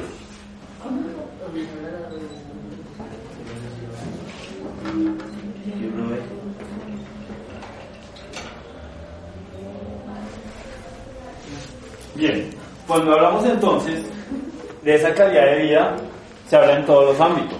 Desde una calidad de vida, desde el ámbito político, sea, para poder hacer una revolución toca cambiar la política. De hecho, véanse la película B de Venganza o B de Vendetta. Es buenísima y habla de eso, de la revolución del pensamiento. Eh, entonces, para poder tener una revolución estable y duradera, tiene que haber una revolución política, una revolución económica, una revolución económica, una revolución social, es decir, de la sociedad, que la sociedad cambie su pensamiento. Ya, ahí, la. ¿Por qué Medellín es como es? Porque la gente cambió su manera de pensar. Por allá hacia 1990, cuando Medellín se puso encima, por encima de la economía en Colombia, ya la gente dijo, no, ¿sabe qué? Vamos a cuidar esto. Porque Medellín era como Bogotá, o sea, nadie la cuidaba. Pero ya cuando empezaron a cuidar, a que la gente no botara la basura, entonces ya Medellín tomó otra cara. Y en ese tiempo Bogotá era la ciudad más desasiada de Colombia. Sí, todavía, pero no tanto como antes. Es que usted lo hubiera conocido antes. De verdad. O por lo menos hoy en día el carro de la basura pasa día de por medio. Antes no pasaba sino cada ocho días. Entonces las calles se, atestaban de basura. Y claro, llegaba aquí, o sea, la única parte donde se podía ir a visitar, el que venía de otros países, era el norte. Pero aquí, o sea, lo que era el sur y el centro, eso estaba a feo. ¿Bien? Entonces resulta, silencio, que cuando Medellín empezó a tomar conciencia, entonces la gente empezó a respetar, empezó a ser educada. A veces los atrasos siempre han existido y, y el sicariato, pero ya no tanto como antes. ¿Alguna vez se vieron una película, esto, La Sierra, el documental de La Sierra? De pronto voy a hacer un paso y la vemos. ¿Ah? Ah, tú se visto. Yo la quiero ver. Bien, entonces de pronto les dejo el link para que miren este documental. Buenos días. Sí. ¿No me lo puedo interrumpir? Sí, claro. ¿Cómo están? Bien. ¿Ustedes son los mismos de ayer? No. No, señora. Unos cuantos. ¿Unos? ¿Quiénes no? Bueno, para los que no son de ayer, que ya les había dado la información, pero a los que sí, ¿qué les dije ayer? Cuenten a ver los que sí. Mil pesos ¿Para? Ay. Para el viernes. Bueno, pero le comento, es que tenemos la intención, gracias, que no habla, tenemos la intención de celebrar el Día Internacional de la Mujer. Obviamente es el domingo, pero pues la mayoría no nos vemos el domingo. Entonces durante la semana están autorizados si quieren lo pueden hacer por medio de los docentes o se ponen de acuerdo entre lunes y martes para hacerlo entre jueves y viernes. Total autonomía, pero que hagan algo que tenga relevancia, donde se haga reflexión, donde se tenga en cuenta no solo que es el Día de la Mujer, sino todo lo que ha venido pasando hablando de la mujer, ¿cierto? Señor. pero vamos a reunir, digamos, ese todas las... Por eso les dejo como a libertad que ustedes con los docentes se pongan de acuerdo. Sí, sí la idea es que nos reunamos con todas las niñas de ese salón, vamos a volver. Uy, sí. Ya se pueden estar poniendo de acuerdo entre docentes, le pueden notificar al profe o al profe Cristian, entre los dos profes y hablan con las docentes de los otros nada. Ahí les dejo, pero lo que sí quiero es que algo suceda en pro de eso y aprovechen esa fecha especial. Eh, mi oficina está abierta, se reciben todos los regalos de lunes a viernes. ¿Listo? Gracias, profe. Bien. Eh, entonces, como les venía comentando, eh, cuando Medellín toma conciencia empieza a ser una ciudad mejor. Entonces, usted va, yo no conozco, pero me cuentan todos los que van allí, que, Medellín es una ciudad muy bonita, muy organizada, la gente es muy amable. No es como aquí que venga, donde queda Santa Librada y ya me estaban mandando por allá para el otro cerro. El primer día que yo vine aquí, por eso llegué tarde. Entonces, de eso se trata de identidad cultural. Bien, eh, Bogotá pues ha cambiado, pero era el asiento del sitio.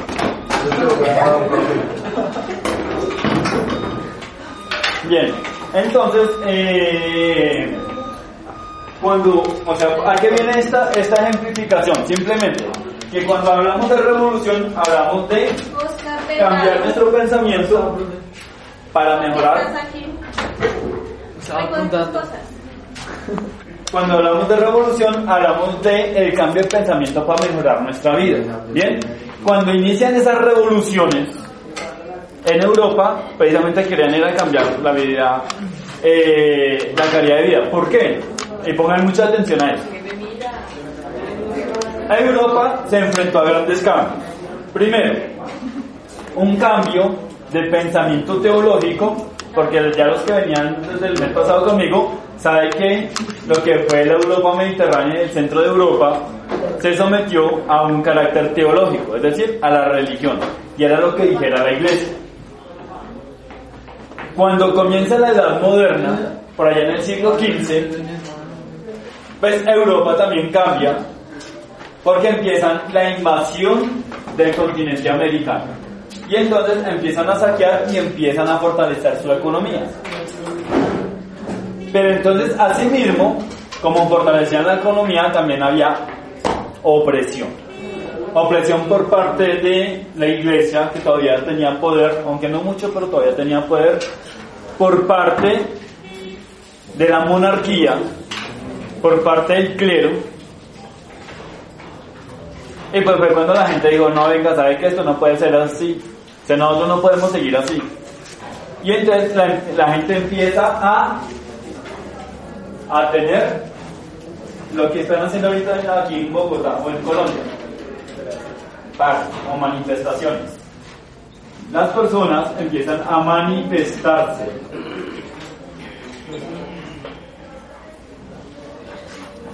Cuando hablamos de manifestaciones, o de revoluciones, que una manifestación es una revolución, miren que, pongan cuidado, ven, por favor.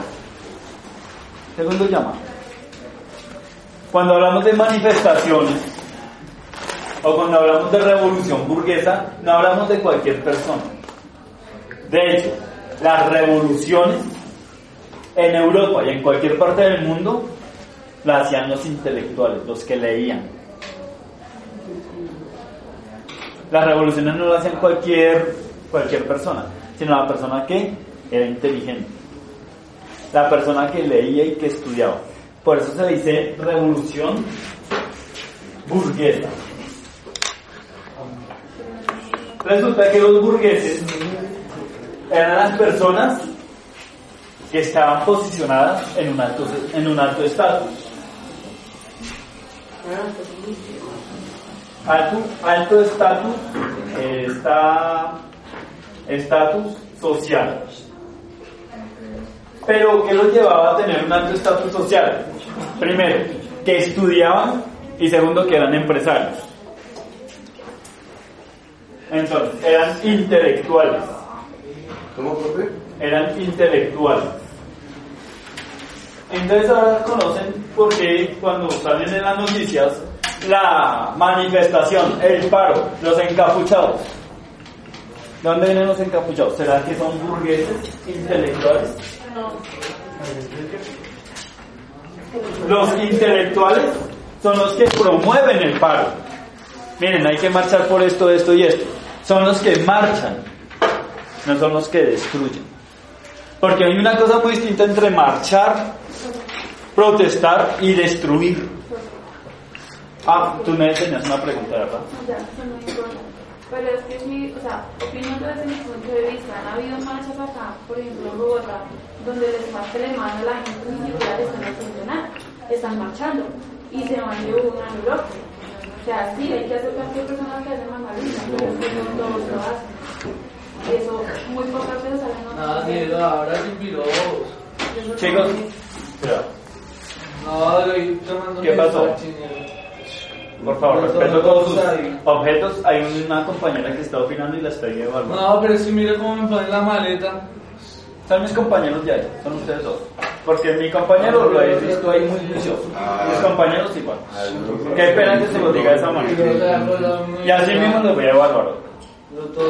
Así mismo los remito vaya coordinación. O se comportan o se adaptan a las reglas. Ya no siga Es cuestión de. A ver, si usted, si usted está aquí, está haciendo una cosa muy distinta, usted no pertenece a, este ciclo. Le toca que se lo, lo repita en otro lado, o más bien aplácelo, pero yo no voy a tolerar eso. ¿Bien? Cuando usted está en un lugar, es porque se somete a reglas. ¿Bien? Y para poder respetar esas reglas, porque tiene que hacer parte de esa cultura. Es que ese es el problema de nosotros. Que aparte de que somos violentos, somos intolerantes. Y la falta de tolerancia es lo que nos lleva a la guerra.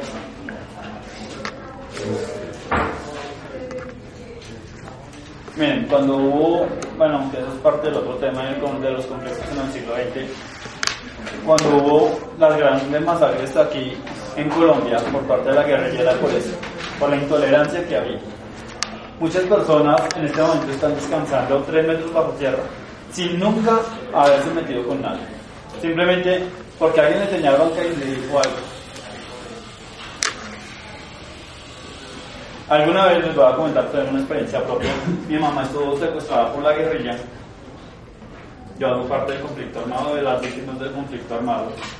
Yo soy desplazado también, tanto a nivel rural como urbano. Simplemente ella venía con mi abuelita que en paz descanse, en ese tiempo estaba viva. Estaba muy enferma. Pues claro, ya era una mujer de 80 años. Venía muy enferma. Venían desde Vista Hermosa, zona roja, en ese tiempo. Y dentro, de, dentro del bus venían camuflados de la guerra, igual campesinos. Y se empezaron a burlar de mi abuelita. Le dijeron toda clase de cosas, de bajámenes. La insultaron. Pero le habían vestido de. Y mi mamá se enojó. Y claro, si a usted le agreden su mamá, ¿usted qué hace? Usted la defiende. Usted nunca defiende a su mamá porque no la quiere. Mi mamá defendió a mi abuelita. No yéndose a los puños ni nada de eso. Pero sí por lo menos lanzándole insultos. Y la gente decía, venga, ustedes cómo se van a meter con una señora tan enferma, porque se van a burlar ignorantes, no hacen parte de esto. Y se creen ignorantes tratando de gobernar un país por medio de las armas. Y entonces, como no les gustó que mi mamá los hubiera cantado la tabla, resulta que después de San Martín Meta, que es donde domina el paramilitarismo, de San Martín hacia allá la guerrilla, hacia, de San Martín hacia aquellos paramilitares, entonces resulta que los guerrilleros se bajaron y para allá le dijeron algo a los comandantes de los paramilitares de las AUC. ¿Qué pasó? Que cuando ya el bus iba saliendo de San Martín, lo, o sea, un bloque de, de las AUC detuvieron el bus. Hicieron bajar solamente a mi mamá. Y le dijeron que ella era guerrillera, que era informante de la guerrilla. La subieron en una moto y la, metieron en selva adentro. Cuando estaban bien en selva adentro, en una de esas motos enduro, una TS, la pusieron en una, en una piedra de fusilamiento. Ella comenta que no era una piedra de fusilamiento porque allá había sangre. Claro, es la piedra donde fusilaban a todos los guerrilleros o aquellos que dicen sabe. Un guerrillero puede perdonar que usted sea drogadicto. Ah, no sabe. En serio. En ese tiempo. Y resulta que la pusieron ahí con dos sujetos para fusilarla. ¿Vieron quiere decir algo? Antes de que la fusilemos, mi mamá dijo, "Mire, ¿sabe qué? Es una cosa, la guerrilla se burla de ustedes. En sus narices se le pasan los compran y ustedes se dan cuenta. ¿Cómo así? Sí, es que yo tuve un problema con unos sujetos en el bus porque se venían burlando de mi mamá. Mi mamá es una persona muy enferma. Está en estado ya de... Ya, ya está muy indefensa. Y simplemente por catarle la tabla, entonces por eso estoy aquí. Eh, los sujetos son estos, estos y estos. Y le dijeron, ¿sabe qué? Perdónenos, señora. Nosotros teníamos otro, otra, otra información. La subieron nuevamente a la moto y la sacaron a la carretera. Mi mamá tomó el primer bus y apenas se subió el bus, estalló en llanto. La intolerancia es lo que ha hecho que muchas personas en nuestro país estén tres metros bajo tierra. Que muchos de ustedes no tengan abuelos o abuelas. Que muchos no tengan papás. ¿Por qué? Por la intolerancia. Por no saber respetar las cosas y los pensamientos de otros. Y vamos a seguir en lo mismo, tratando de sacar a un país adelante cuando ni siquiera toleramos al que está al lado, donde siempre queremos hacerle daño. Chicos, eso es saber.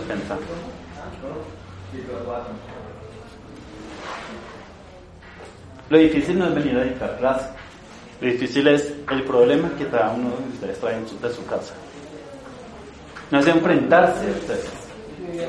Por eso les digo, cada uno opina desde sus experiencias de vida.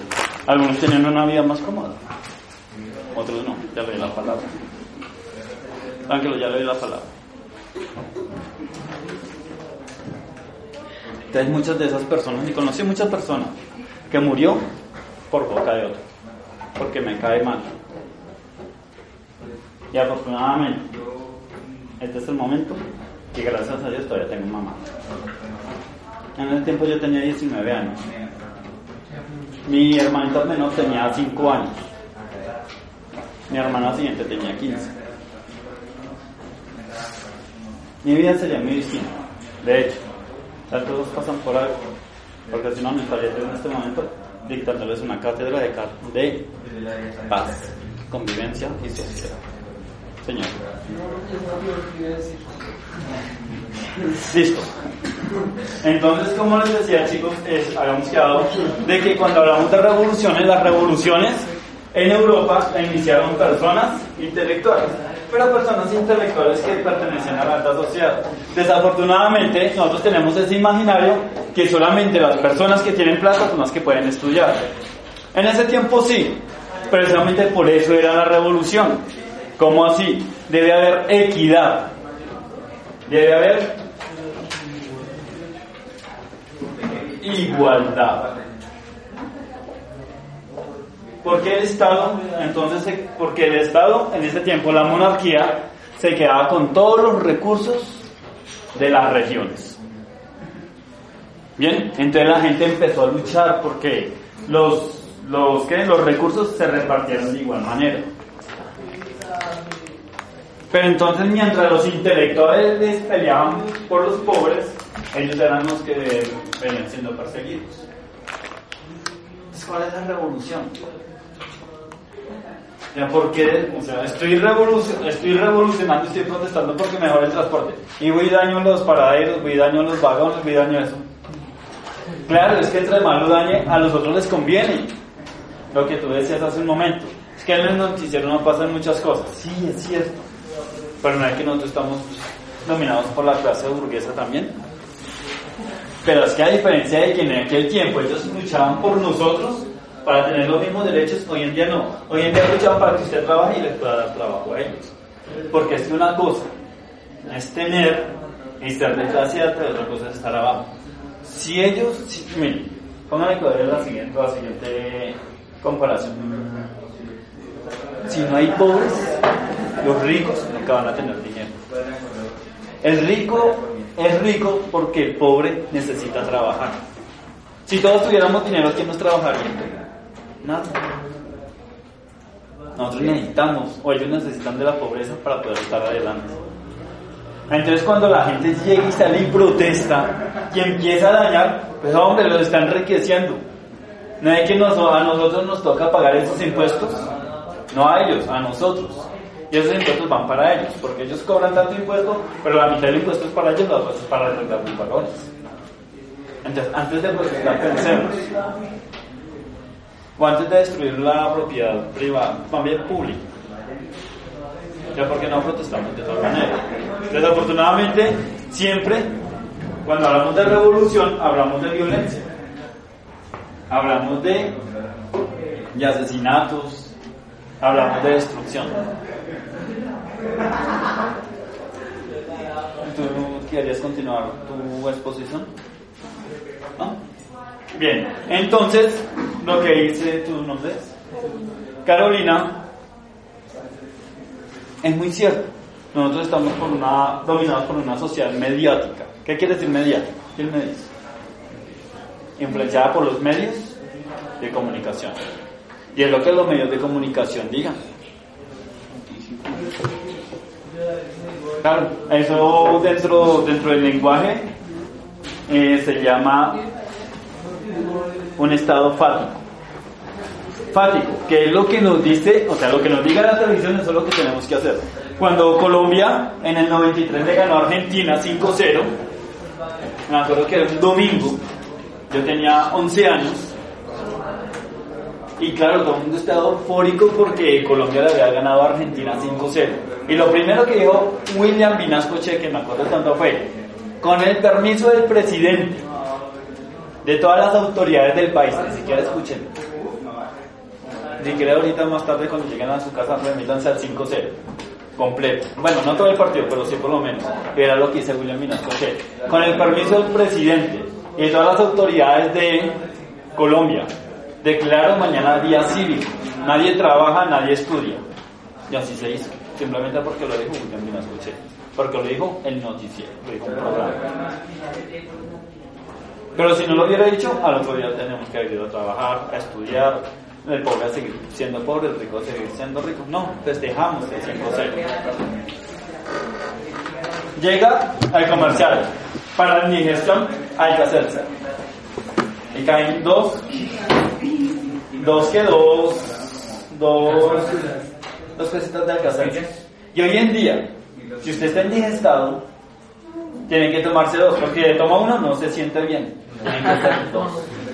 Porque lo dice el comercial. Y a mí me pasa eso, porque nos venden Bien, entonces los o sea, la sociedad está regida por la mediaticidad, por los medios de comunicación. Y entonces lo que decía hace un momento Carolina, sí, es cierto, los noticieros no pasan muchas cosas. No pasan, por ejemplo, que el ESMAD hace parte de esa violencia, de que se disfrazan también como, como protestantes. Pero no hay que al gobierno le conviene, porque si nosotros dañamos, quiere decir que ellos van a tener más dinero porque ese daño lo pagamos nosotros. Si usted va a destruir una estación, es lo que hizo EPA Colombia.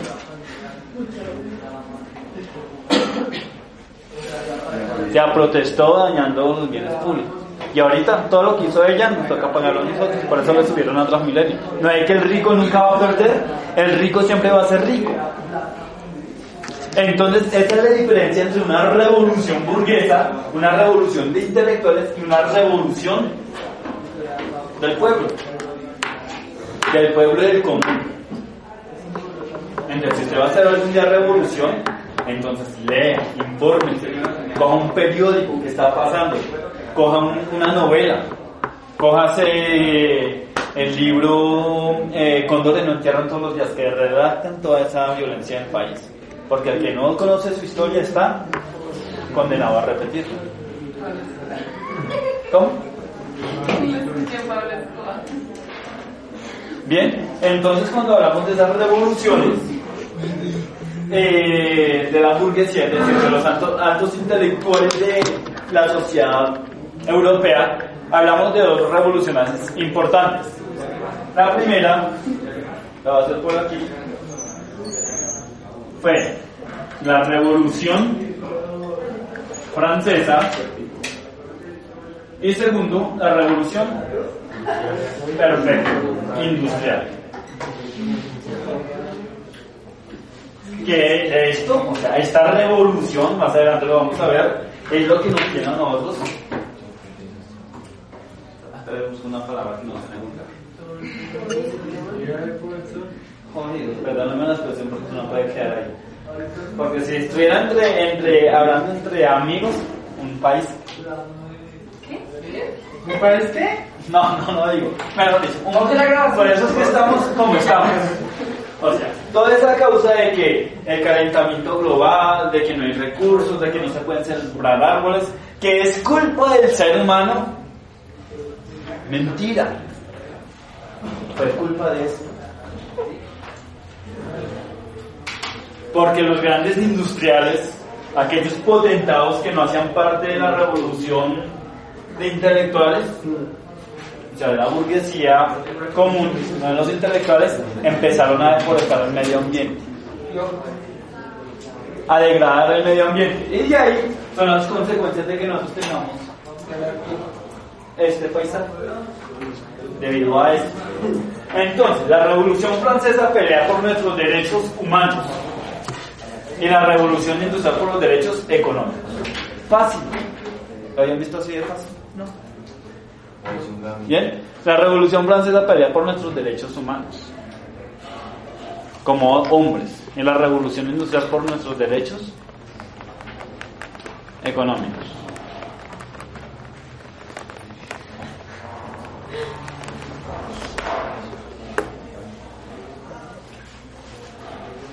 Bien, entonces cuando hablamos de esas grandes revoluciones, hablamos precisamente de todo ese cambio de estructura a nivel económico, ah, ya lo hemos estado diciendo, económico, político, social, cultural. O sea, también cuando hablan de revolución cambia la cultura. Educativo, porque hasta la educación cambia. Es más, aquí hasta apenas creo que se los decía ustedes el mes pasado, no me acuerdo. Aquí, hasta hace, hasta 1990, era obligatorio enseñar religión, porque de hecho la iglesia dominaba o influenciaba demasiado el sistema educativo del país. La ciencia no se podía enseñar abiertamente, sino que la religión decía, venga, ¿sabe qué? Esto es un negocio, donde usted me enseñe ciencia, pues se me pierde el diezmo, la gente empieza a creer en otras cosas. Que ustedes son el resultado de, ese, de esa revolución de nosotros. Nosotros revolucionamos la educación para que ustedes hoy en día no crean en nada, prácticamente. Porque hoy en día es menos en lo que creen que en lo que creen. Y eso es una cuestión social y de salud mental que afrontan, afrontan hoy en día los jóvenes. Bien.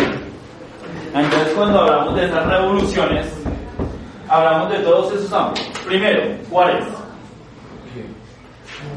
¿Revolución qué? A nivel general. La revolución, cuando hablamos de revoluciones eh, burguesas. Revolución política. Las leyes que nos las regían. Vamos a reformar todas esas leyes porque no nos sirven. O sea, las leyes favorecen a muchos, pero no, no a todos. La revolución económica, perfecto. La revolución educativa y con ella la revolución social. Entonces, cuando hablo de una revolución es porque voy a cambiar el pensamiento de toda la sociedad. La revolución que tuvo Antioquia fue una revolución de todos los paisas. Y por eso el paisa, el paisa se, eh, se caracteriza por tener una identidad cultural. Sí, el paisa es paisa y se, se enorgullecen y son felices siendo paisas. El costeño también se enorgullece de ser costeño. El llanero igual, usted va al llano y eso, mejor dicho, lo quieren meterle a uno el llano por todo lado. En serio. Y entonces hacen los corridos, hacen las que la, el coleo, el festival del coleo, el festival del joropo, el esos hacen festivales de todo, de todo, hasta el festival de la yaca. Los que pertenecen al eje cafetero, defienden su eje cafetero a morir. Pero el que vive en Bogotá, pues que defiendo si defiendo me matan. Si me pongo la camiseta de millonario me matan. Si me pongo la de Santa Fe me matan.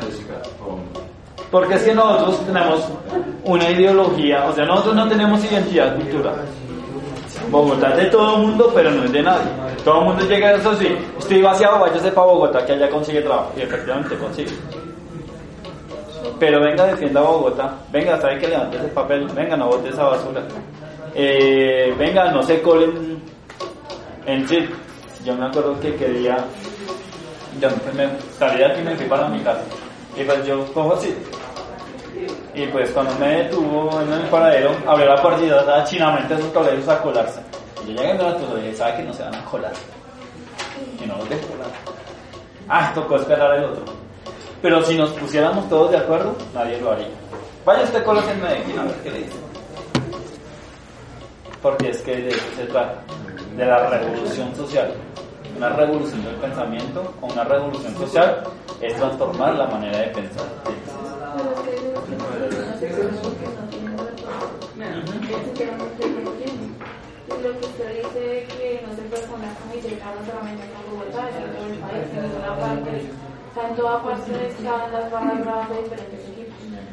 Sí, eso es cierto.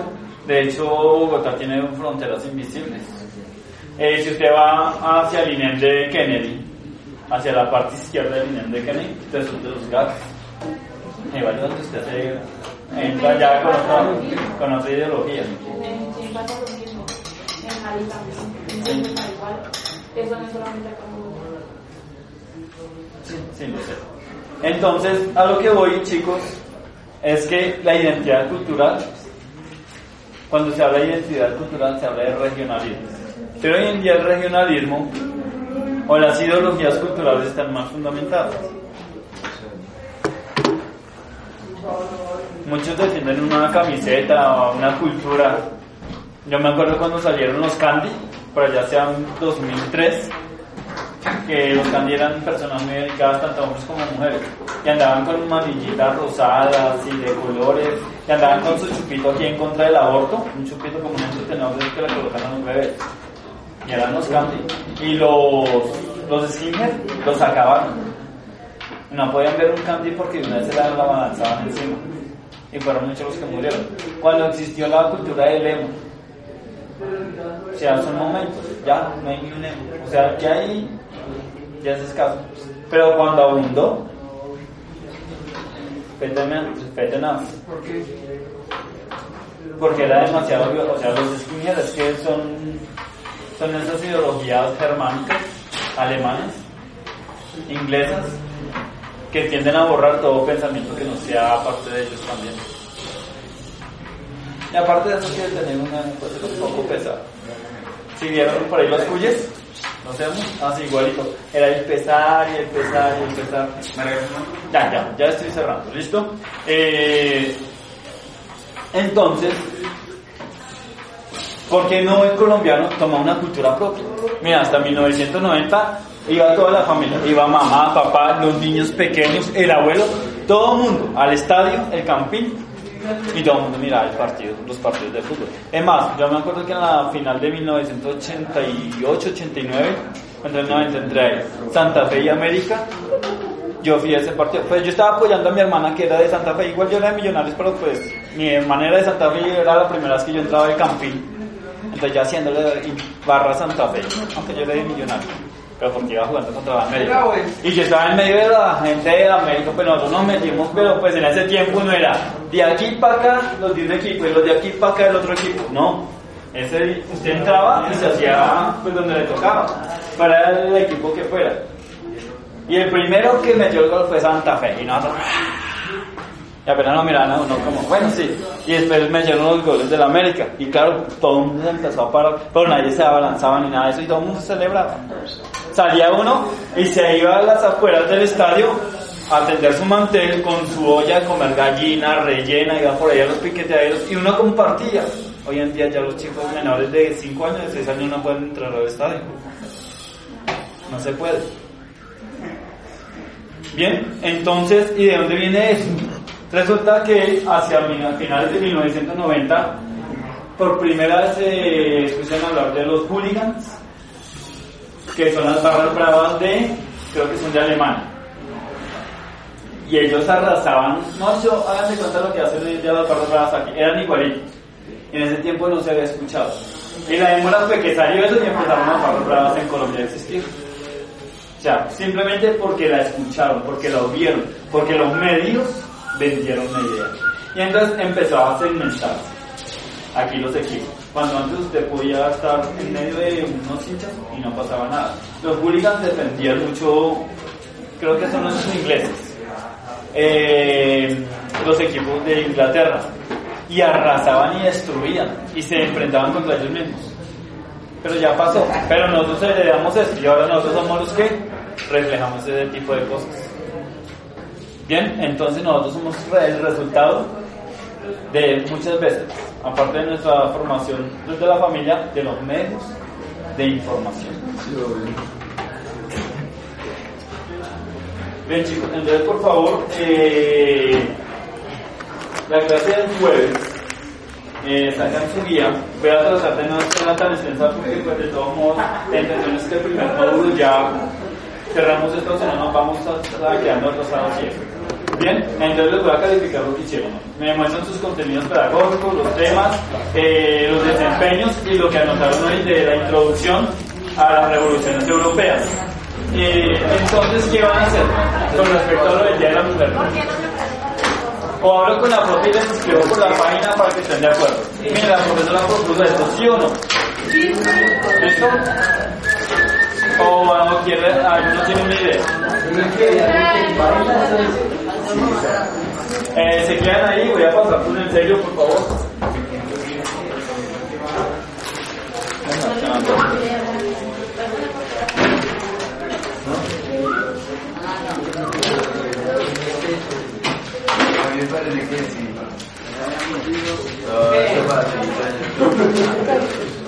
Ya. Un solo yo porque no te vi nada de lo que anoté. Ya. Ya, espérenme en un momento, voy a calificar acá. Son 12. El que no tenga los 12 yo ya tiene.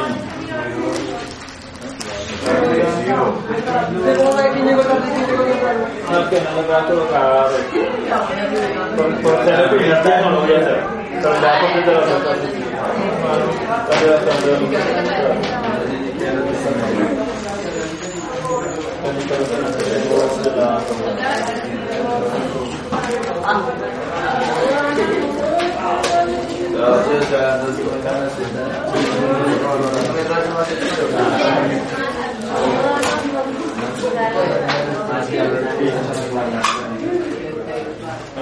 ¿Dónde nos lo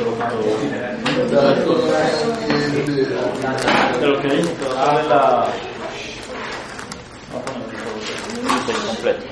Chicos, entonces en este momento cierro el canal. Queda registrado, ya saben que si necesitan retroalimentar o ponerse en al día, eh, pueden descargar esto. La otra clase les explico cómo hacerlo por celular.